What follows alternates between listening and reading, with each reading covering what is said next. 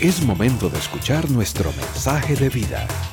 Somos Vida Abundante Coronado.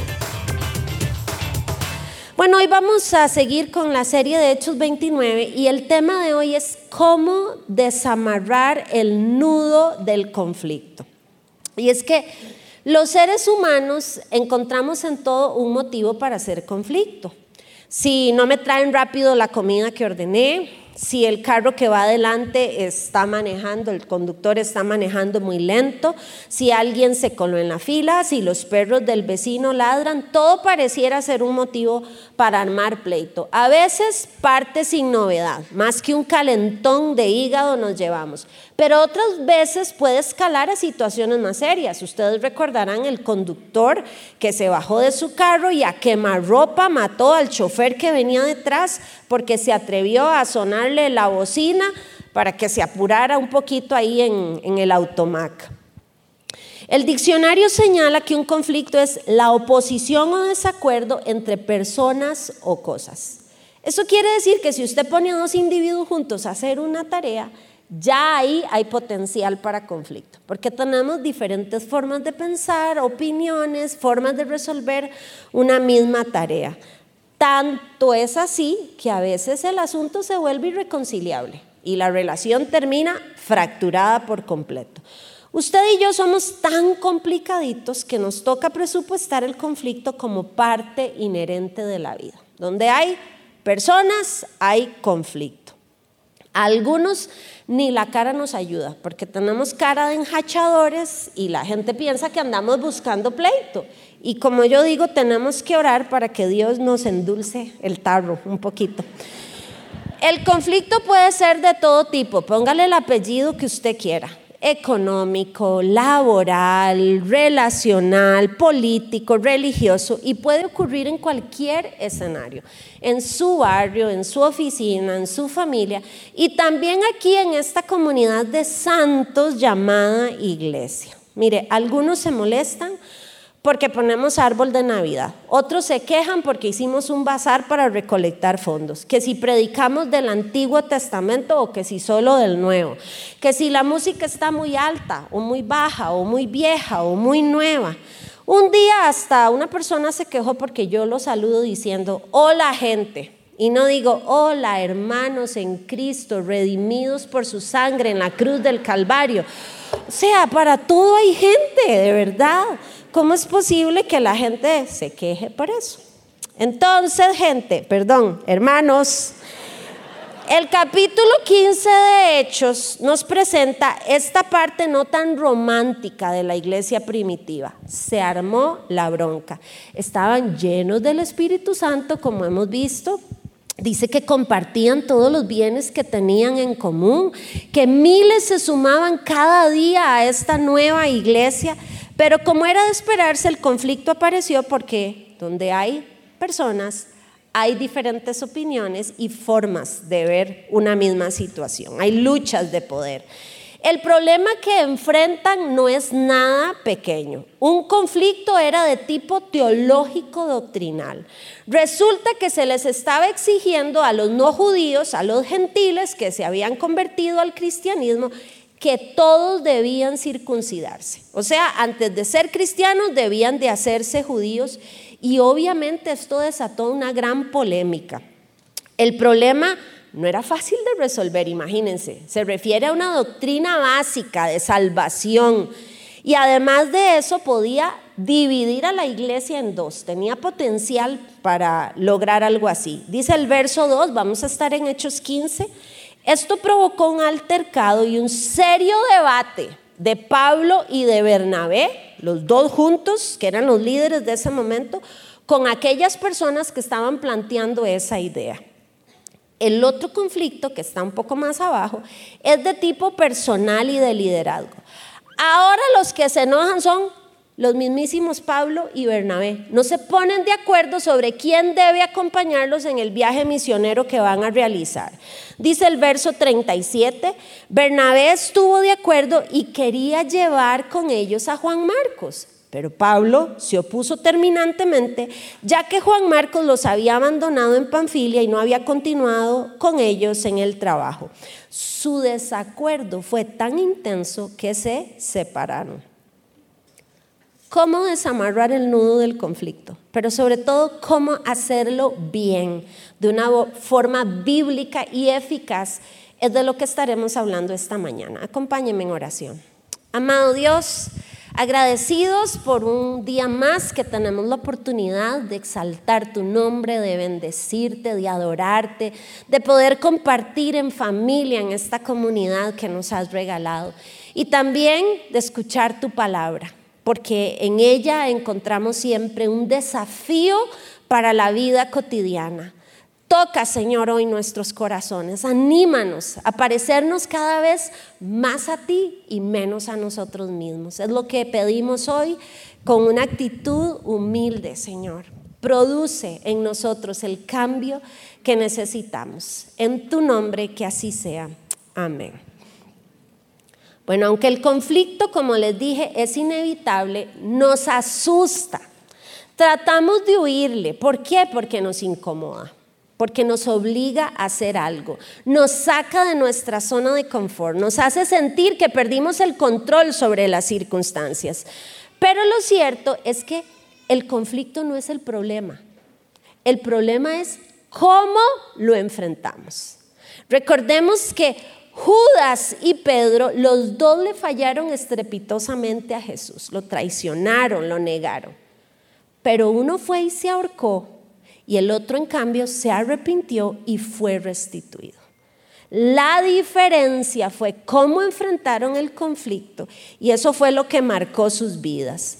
Podemos hacer del conflicto un problema y terminar enemistados, llenos de odio, con amargura, divorciados por completo de aquella persona, o podemos hacer del conflicto una posibilidad para crecer, para madurar, para aprender nuevas habilidades y salir al otro lado más dependientes de Dios y mejores personas. Si no resolvemos los conflictos, la factura nos sale cara. Hay un alto costo por ese conflicto que no se ha resuelto.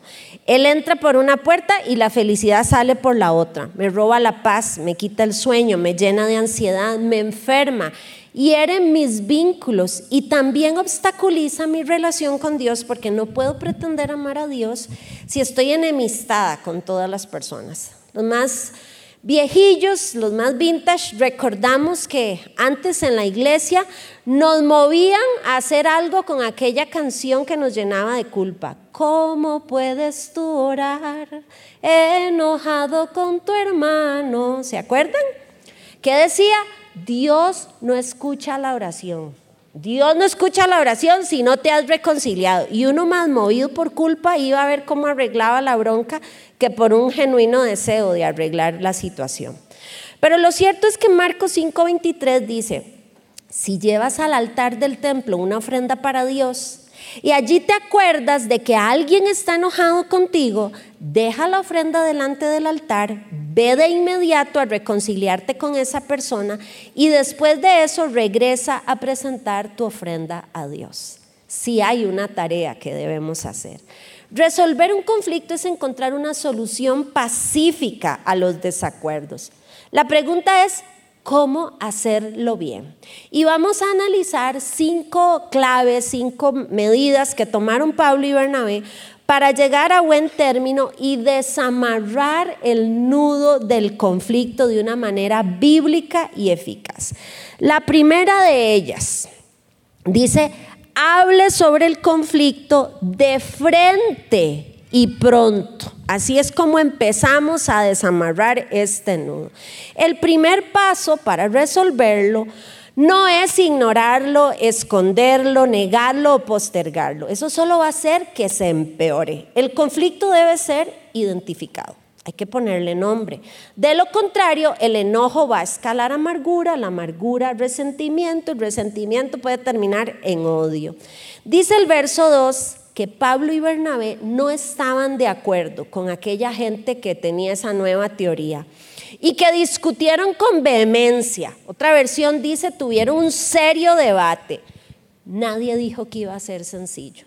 pero no actuaron como si nada pasara. Al contrario, tomaron el toro por los cuernos. La cultura tica nos juega en contra, porque no nos gusta hablar las cosas de frente. Pateamos la bola, le hablamos a Pedro para que entienda a Juan, tiramos chanitas, indirectas, ¿cierto? No nos gusta enfrentar. Y además postergamos eternamente aquello que nos incomoda. Pero dice la Biblia que la resolución correcta del problema exige que lo hagamos de frente. ¿Le ha pasado que alguien está molesto con usted y se enteró primero todo el barrio, toda su familia, toda la oficina, menos usted que es la persona involucrada? Bueno, lo correcto es que hablemos directamente con la persona. Dice Mateo 18:15, si un creyente peca contra ti, háblale en privado y hazle ver su falta. Si te escucha y confiesa el pecado, has recuperado a esa persona. Eso significa que no hacemos chismes, ni andamos hablando con terceros, ni le damos la queja a todo el mundo. Primero hablamos con el que tenemos la diferencia. Dice Mateo 18 también ahí mismo que si en esa confrontación directa no hubo humo blanco, Ahora sí usted puede traer un testigo o un tercero que le ayude a ser mediador ahí en la situación. Si aún así tampoco se resolvió, dice, bueno, elévelo a una autoridad superior, a su jefe, a las autoridades de la iglesia. Y si aún así la persona no quiso, ah, bueno, dígale chao, ya no tiene intención de resolver el conflicto. Pero además debemos hacerlo pronto el refrán popular dice que el tiempo cura todas las heridas. Déjeme decirle que eso no es cierto. Lo único que hace el tiempo es agravar los problemas, hace que las raíces de amargura sean más profundas. Piense, por ejemplo, en una caries dental o en un cáncer. Si es tratado a tiempo, podemos encontrar la sanidad y se recuperó la persona. Si no, usted va a quedar chimuelo o se puede morir del cáncer. Mi abuelo se divorció emocionalmente de mi abuelita 12 años antes de morir. Se vino a vivir con nosotros a nuestra casa. Murió a los 83 años y nunca pudieron resolver sus diferencias como esposos. Tenían 10 hijos en común, un montón de años juntos y nunca lograron sanar esa situación. Tal vez usted no ande muy lejos. ¿Cuántas semanas o quizás años llevas acumulando ese rencor? La Biblia nos pone un límite de tiempo, Efesios 4:26. No permitan que el sol se ponga mientras siguen enojados. Estamos claros que no siempre es posible, ni siquiera prudente tal vez, abordar una situación al calor de las emociones. A veces necesitamos darnos un tiempo para calmarnos, para procesar la situación, para pedirle al Espíritu Santo que sane nuestro corazón. Pero lo que nos quiere decir aquí el texto es que lo abordemos cuanto antes. Que no deje que ese problema se ponga añejo y eche raíces. La segunda clave es consultar la palabra de Dios. En el tema de resolver conflictos, la psicología tiene algunas cosas que señalar, los juristas, los coaches, los mediadores también tienen algo que decir, pero para un creyente la Biblia es nuestro manual de vida por excelencia. Y tratándose de conflictos, un montón de cosas nos dice. Cómo nos toca reaccionar, qué es lo correcto, qué es lo pecaminoso, dónde está la justicia, dónde está el abuso. Tal vez usted me dirá, ah, pero es que ahí vamos a tener un problema, porque fíjese que yo no conozco toda la Biblia y no sé qué es lo que dice sobre todos los temas. Le doy la respuesta simple. No se preocupe por lo que usted no conoce y no entiende de la Biblia. Preocúpese por lo que sí conoce, sí sabe y aún no obedece. Cualquier creyente, aún en el ABC de la fe, sabe bien que se nos manda amar al prójimo, a perdonar 70 veces 7, a poner la otra mejilla, a bendecir a los que nos maldicen y hasta amar a los enemigos. La primera oración que aprendimos dice, perdona nuestros pecados como también nosotros perdonamos a quienes nos ofenden. El reto es poner esto en práctica cuando tenemos el hígado inflamado.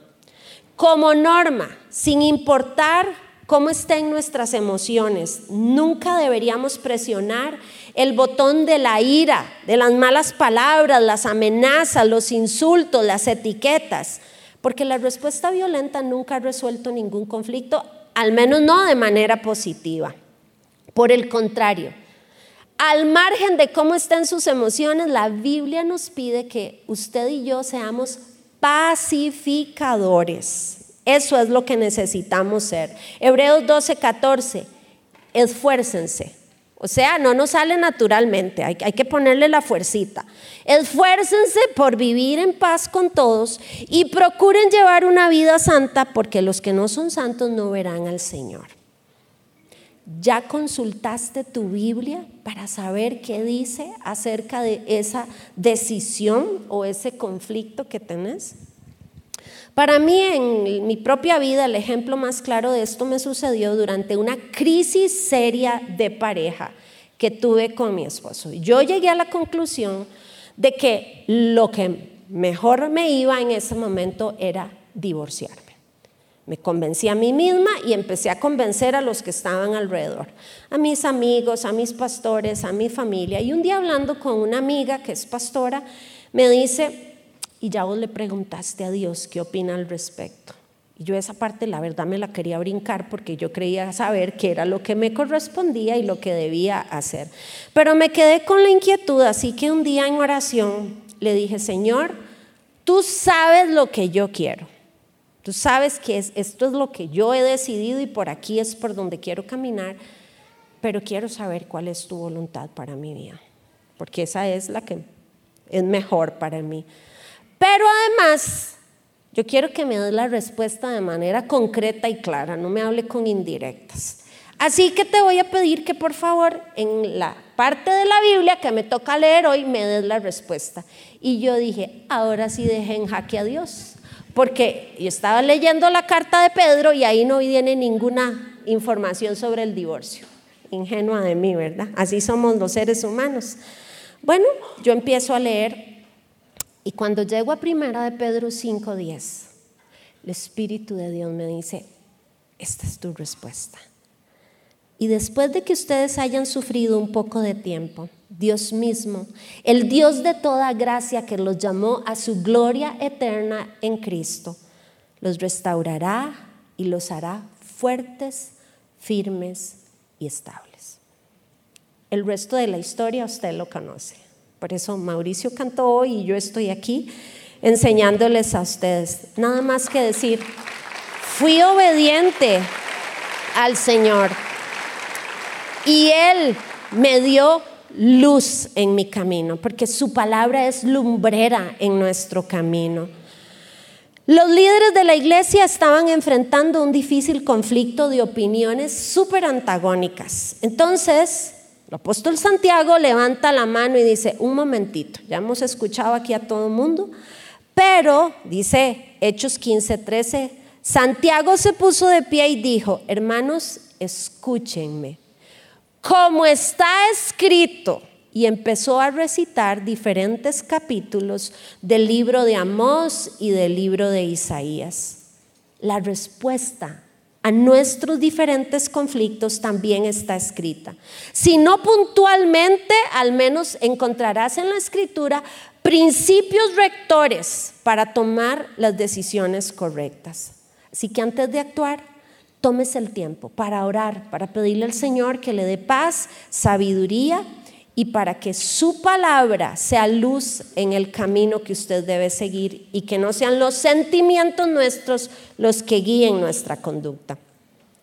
La clave número tres, vamos a seguir soltando el nudo, pida consejo. Cuando tenemos un problema, nuestras emociones están afectadas, estamos parcializados, hay puntos ciegos que no logramos ver con claridad. Por eso la perspectiva de alguien que está afuera es muy valiosa, porque esa persona no está contaminada emocionalmente y nos ayuda muchísimo. En Hechos 15.2 se nos dice que eso fue exactamente lo que hicieron ellos. Finalmente, la iglesia decidió enviar a Pablo y a Bernabé a Jerusalén junto con algunos creyentes del lugar para que hablaran con los apóstoles y con los ancianos sobre esta cuestión. Aquí no vamos a resolver el problema, mejor vamos a ir a pedir consejo más arriba. El tema, como les dije, no era sencillo. El verso 6 dice, así que los apóstoles y los ancianos se reunieron para resolver este asunto. Otra versión dice, para tomar una decisión bien pensada. En un conflicto serio no se toman decisiones a la ligera, ni por reacción, ni por impulso. Hay que pensar bien mis respuestas. Hay que escuchar todas las partes involucradas. Si usted lee el capítulo 15 de Hechos, oyeron a los fariseos con su punto de vista y también escucharon a Pedro y a Bernabé y a Pablo y a Santiago porque tenemos que tener el cuadro completo, no una visión parcializada antes de actuar. Además, siempre que lo amerite, debemos pedir consejo y dirección de alguien maduro, imparcial, que nos pueda enriquecer con su conocimiento. En la vida cotidiana, si ocurre un secuestro, llaman a negociadores expertos. No cualquier persona puede manejar esa situación tan crítica. Si hay una persona suicida, traen a otros expertos entrenados para tratar de rescatarla de aquella decisión que va a tomar. Si la enfermedad es grave, convocan a una junta médica para analizar el caso y decidir cuál es el mejor tratamiento. Hasta el presidente tiene un consejo de gobierno que lo escuche, son otros 100 pesos, pero tiene uno. Porque le tengo noticias. Usted no es dueño de la verdad, ¿sabía eso? Usted no es el dueño de la verdad. ¿Quién dice que su forma de ver las cosas es la correcta?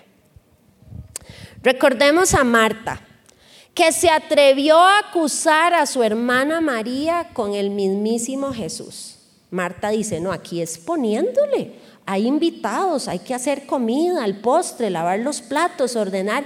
Y esta carebarro de María, véala ahí, sentada, hablando con el invitado. ¿Y qué hace Jesús? Le cambia la perspectiva. El Señor ve las cosas desde otro lugar y le dijo, Marta, Marta, aunque a usted le cueste creerlo, María escogió la mejor parte. Vaya sorpresa debió ser para Marta semejante respuesta. La sabiduría y la experiencia de otros nos ayuda a ser más sabios en nuestras decisiones. Ellos ven lo que para mí no es tan claro. Solo requerimos una buena dosis de humildad para levantar la mano, pedir ayuda y dejar que terceros conozcan esas partes privadas de nuestra vida que a veces no nos gusta exponer. Este amigo y su hermano han estado en conflicto por varios años porque uno de ellos insiste en que su mamá debe ser cuidada en un lugar especializado para adultos mayores. La señora tiene Alzheimer desde hace varios años, tiene más de 80 años y obviamente pues necesita cuidados especiales. Pero el otro hermano dice, no, llevar a mi mamá a un lugar como esos es de ser un mal hijo, así que la vamos a cuidar en casa, una semana usted, una semana yo, ayudados por nuestras esposas. La señora ha corrido algunos riesgos porque al mínimo descuido un día encendió la cocina y se puso a cocinar en un topper plástico. A veces se mete a la ducha con toda la ropa, abre la llave y sale empapada. Y lo más grave sucedió hace poco tiempo cuando mientras mi amiga cuidaba a los nietecitos y a la señora, en un minuto abrió la puerta y se fue. Cuando ella se percata, no está por ningún lado y no podía dejar a los niños aquí. Bueno, imagínense la angustia. La encontraron al rato, ya había caminado un montón, había cruzado aquellas calles del freeway en Estados Unidos, se había caído, estaba golpeada, rota por muchas partes. La policía la trajo de vuelta con una seria advertencia de una demanda por negligencia en el cuidado de un adulto mayor y aún así no se ponían de acuerdo los hermanos. Entonces tuvo que intervenir el Consejo de Sabios, un equipo de profesionales, médico, trabajador social, psicólogo, para explicarle a la familia las implicaciones, los riesgos, el desgaste del síndrome del cuidador y finalmente llegamos a un puerto seguro. Finalmente dijeron, no, lo mejor definitivamente para mamá es estar en un lugar donde le puedan ofrecer las necesidades y los cuidados que ella requiere, atender sus necesidades. Dice Proverbios 15, 22, los pensamientos son frustrados donde no hay consejo, pero en la multitud de consejeros se afirman. Hay sabiduría, dice otra versión. Y 12:15, al necio le parece bien lo que emprende, pero el sabio escucha consejo. Si no sabe qué hacer con esa situación que hace rato le está quitando el sueño, pida consejo.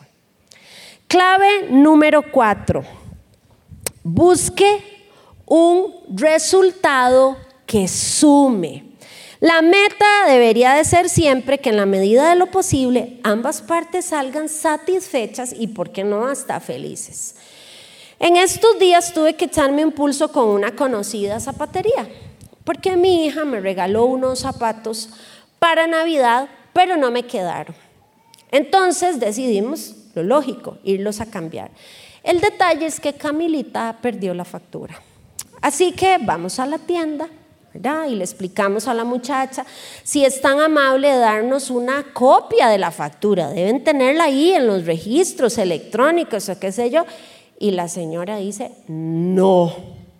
Bueno, entonces no importa, no nos la dé, pero cámbiemelos. Yo no quiero que me devuelvan la plata, no quiero que me den otros zapatos, estos me encantan, solamente medio numerito más, un numerito más y somos felices. No, necesita la factura. Bueno, nos vinimos muy tristes y yo busqué las redes sociales y escribo. Y les cuento mi caso, mire, pasó esto y esto y esto, ustedes serían tan amables, por favor. Y me responde alguien de servicio al cliente. Y yo, vamos bien. Y me pide el nombre, la cédula, el teléfono, el correo, el día, la hora, el local donde las compramos, foto del voucher digital, foto de, perdón, de los zapatos por arriba, por los costados, por la suela, foto de la caja, del código de los zapatos, o sea, tipo de sangre, si era donador de órganos, o sea, solo eso faltó. Enviamos todo confiados en que ya, ya, servicio al cliente nos va a ayudar si nos pidió toda esa información. A los días me responden que dice la gerencia que no, que no pueden hacer nada, que necesita la factura. Y uno respira hondo porque usted siente que algo le sube y le baja. ¡Qué inutilidad de empresa!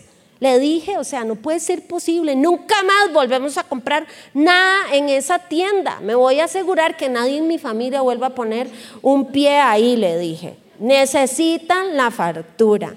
Porque no siempre el conflicto se puede resolver de manera positiva. A veces la otra parte no está dispuesta a ceder. De paso, vendo zapatillas negras preciosas, bajas, talla 37, si alguna le interesa. Me esperan a la salida. Lo ideal es que frente al conflicto nos autoevaluemos. ¿Qué es lo que ando buscando? ¿Tener la razón? La empresa tenía la razón, yo no tenía la factura. O cuidar la relación y cuidar al cliente, no, no lo voy a perder. Buscar un culpable o buscar la solución. Si somos honestos, la mayoría de nosotros en las primeras etapas de un conflicto lo que queremos es demostrar cuán equivocado está la otra persona, lo irracional, lo injusto de su comportamiento.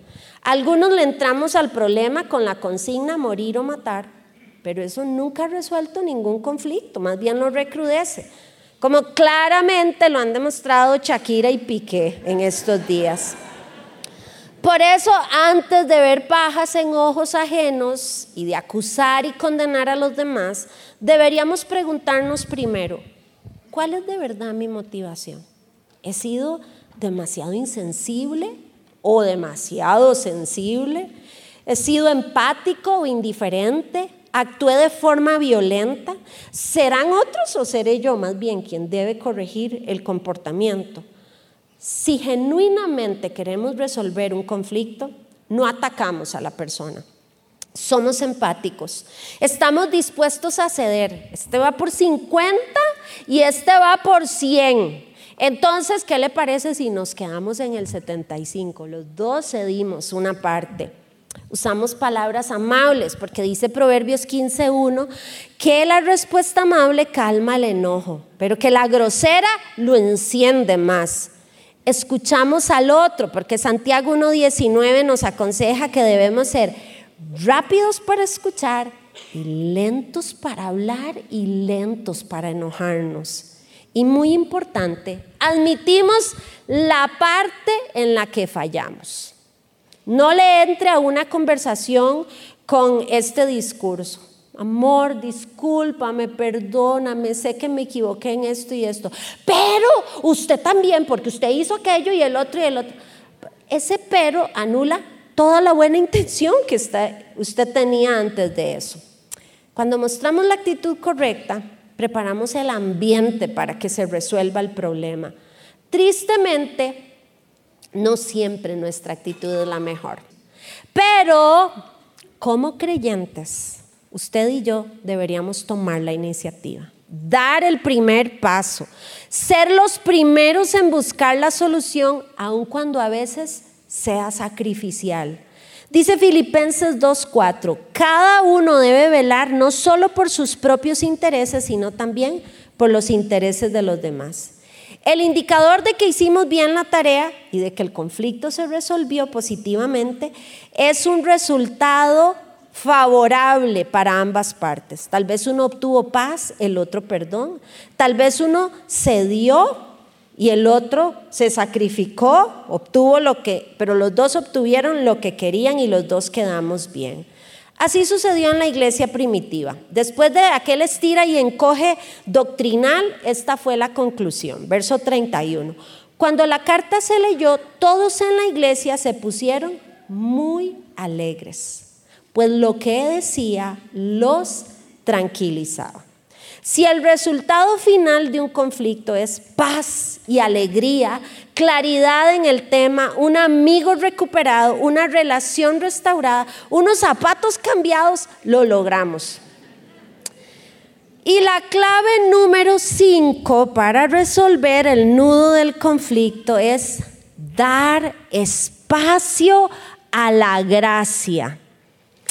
Cuando mi cuñada aprendió a manejar, con mucho esfuerzo se compró un carrito chiquitito, modesto, y salió a recorrer las calles de Costa Rica con el miedo que lo hace cualquier chofer novato, el susto de cometer un error, que me toque una cuesta, todo eso. Pues resulta que en las primeras semanas, empezando nomás, se equivoca y golpea un carro fuertemente de costado le da un golpe a la puerta, con el detalle de que no tenía seguro. Bueno, cuando ella se percata de lo que sucedió y toma conciencia, se da cuenta que el carro que había golpeado era un BMW de esos grandes, imponentes, guapos y muy, muy, muy carísimos. Ella se baja a moco tendido, llorando, dispuesta a entregarle las llaves de lo que ya para entonces era la lata de ella, las córneas, los riñones y sabe Dios cuántas cosas más, porque era imposible que pudiera costear el costo del carro de ella y menos del otro. Y adivinen qué sucedió. El señor se baja, ya, ¿cómo está? Está bien, se golpeó, necesita llamar a una ambulancia, no, todo bien, todo bien. ella no paraba de llorar. Y él, qué tirada, ¿verdad? ¿Qué hacemos con esto? ¿Qué va a hacer? Le dice, ¿sabe qué muchacha? Estos son cosas materiales. No vamos a perder la paz por estas cosas. Usted tranquila, súbase a su carrito, gracias a Dios estamos bien, arregle usted el suyo, yo me apaño con el mío y que tengan buen día. Ahora lloraba del impacto de haberse encontrado con un ángel de chofer de aquel carro. Eso no sucede recibió una gracia que ella no merecía absolutamente para nada porque era responsable de lo que había pasado. Todos nos equivocamos, Todos hemos herido en algún momento a alguien. Todos estamos expuestos a fallar y por eso todos necesitamos que en algún momento nos traten con gracia y perdón. Si Dios nos tratara como merecemos, yo creo que no habría ninguno de nosotros de pie. Ya nos hubiera caído un rayo a todos. Pero Él nos mira con amor y perdón y misericordia y gracia una y otra y otra vez, cuantas veces lo necesitemos, eso es lo que tiene para nosotros. Volvamos a la historia del capítulo 15 de Hechos. Juan Marcos no había actuado bien. Pablo y Bernabé lo llevaron de asistente, de aprendiz en el primer viaje misionero. Pero en uno de los puertos hizo abandono de trabajo, abortó la misión, se bajó del barco. Dice el verso 13, Hechos 13, 13, Pablo y sus compañeros salieron de Pafos en barco rumbo a Panfilia y desembarcaron en la ciudad portuaria de Perge. Allí Juan Marcos los dejó y regresó a Jerusalén. Tan tan. No nos dice las razones, si es que estaba muy cansado, si es que tenía miedo, si era pereza, inmadurez, no sabemos. Pero obviamente no se justificaba su comportamiento. Ahora van a hacer una nueva salida misionera y el señorito quiere subirse de nuevo al barco. Pero Pablo, que seguro era de apellido Zúñiga, tiene muy buena memoria y dice, no señor, conmigo no va ese muchacho. Y Bernabé se planta en que, sí, yo quiero que vaya con nosotros. Verso 37, Bernabé quería que Juan Marcos los acompañara. Y Pablo se atrinchera en el no.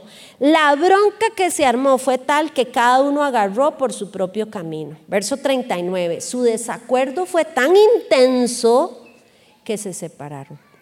Bernabé tomó a Juan Marcos consigo y navegó hacia Chipre y Pablo escogió a Silas y se fue para Sicilia y otros lados.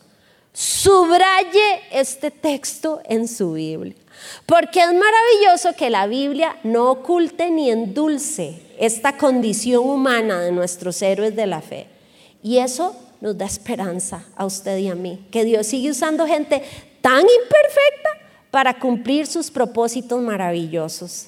Ambos eran hombres llenos del Espíritu Santo y aunque tenían diferentes opiniones, podían respetarse. A veces el acuerdo es que no estamos de acuerdo y no necesariamente tenemos que destruirnos por eso y hacernos daño. El caso es que Bernabé estuvo dispuesto a correr el riesgo. Ya lo había hecho antes con el mismísimo Pablo cuando Pablo era un joven fariseo que todavía olía a asesinato de cristianos y a persecución. Y Bernabé dijo, venga Pablo, yo lo voy a padrinar. La gente le huía, ¿cómo Pablo? No, ese no es el que andaba matando gente ayer. Bernabé dijo, yo te acuerdo.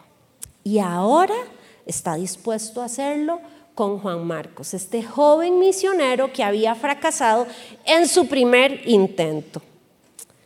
Pregúntese usted, ¿y si lo que Dios quiere de mí es que yo sea el Bernabé de esa persona? Que humanamente estamos claros, no merece tal vez la oportunidad, pero a la que le urge ser tratada con gracia y misericordia, la misma que usted y yo hemos recibido. Que no se nos olvide que nosotros también hemos sido el Juan Marcos de alguien. Estados Unidos tiene embajadas en la mayoría de países alrededor del mundo. Están ubicadas en territorios ajenos. Sin embargo, las reglas y leyes que aplican dentro de los límites de la embajada son las del gobierno estadounidense. Es como un pedacito de Estados Unidos en cada uno de los países donde tienen representación diplomática. Así es como se espera que funcione la iglesia. Estamos en este lado de la eternidad llamado tierra, pero ustedes y yo, la iglesia, pertenecemos allá, al cielo. Nos rigen leyes divinas. Nuestra conducta debería de responder a normas diferentes. Por eso, aunque resolver conflictos es una habilidad en la que cualquiera debería entrenarse, de manera intencionada nosotros los cristianos debemos procurar desamarrar el nudo de cualquier conflicto, pero además de eso, hacerlo con amor. Dice Juan 13:35, de este modo todos sabrán que son mis discípulos si se aman los unos a los otros. Si vamos a escribir el capítulo 29 de Hechos, debemos estar conscientes de que se espera más de nosotros. Se espera más de los hombres y mujeres que decimos ser seguidores de Cristo. Se espera más de la iglesia, de su pueblo, de nosotros, sus representantes en la tierra, llamados a ser luz y sal para el mundo. Romanos 12 nos da el resumen magistral de cómo actuar frente al conflicto. Lea conmigo, verso 16. Vivan en armonía los unos con los otros. No sean arrogantes, sino háganse solidarios con los humildes. No se crean los únicos que saben. No paguen a nadie mal por mal. Procuren hacer lo bueno delante de todos. Si es posible y en cuanto dependa de ustedes, vivan en paz con todos. No tomen venganza, hermanos míos, sino dejen el castigo en las manos de Dios, porque está escrito, mía es la venganza, yo pagaré, dice el Señor.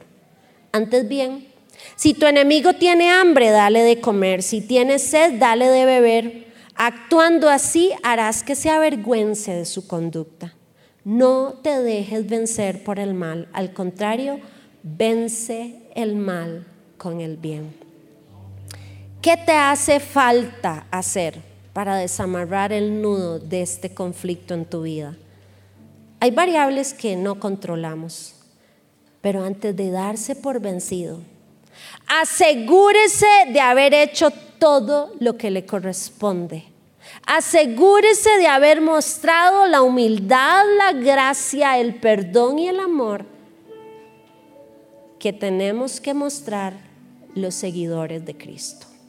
Señor, no hay nada que nosotros podamos ocultarte o esconderte.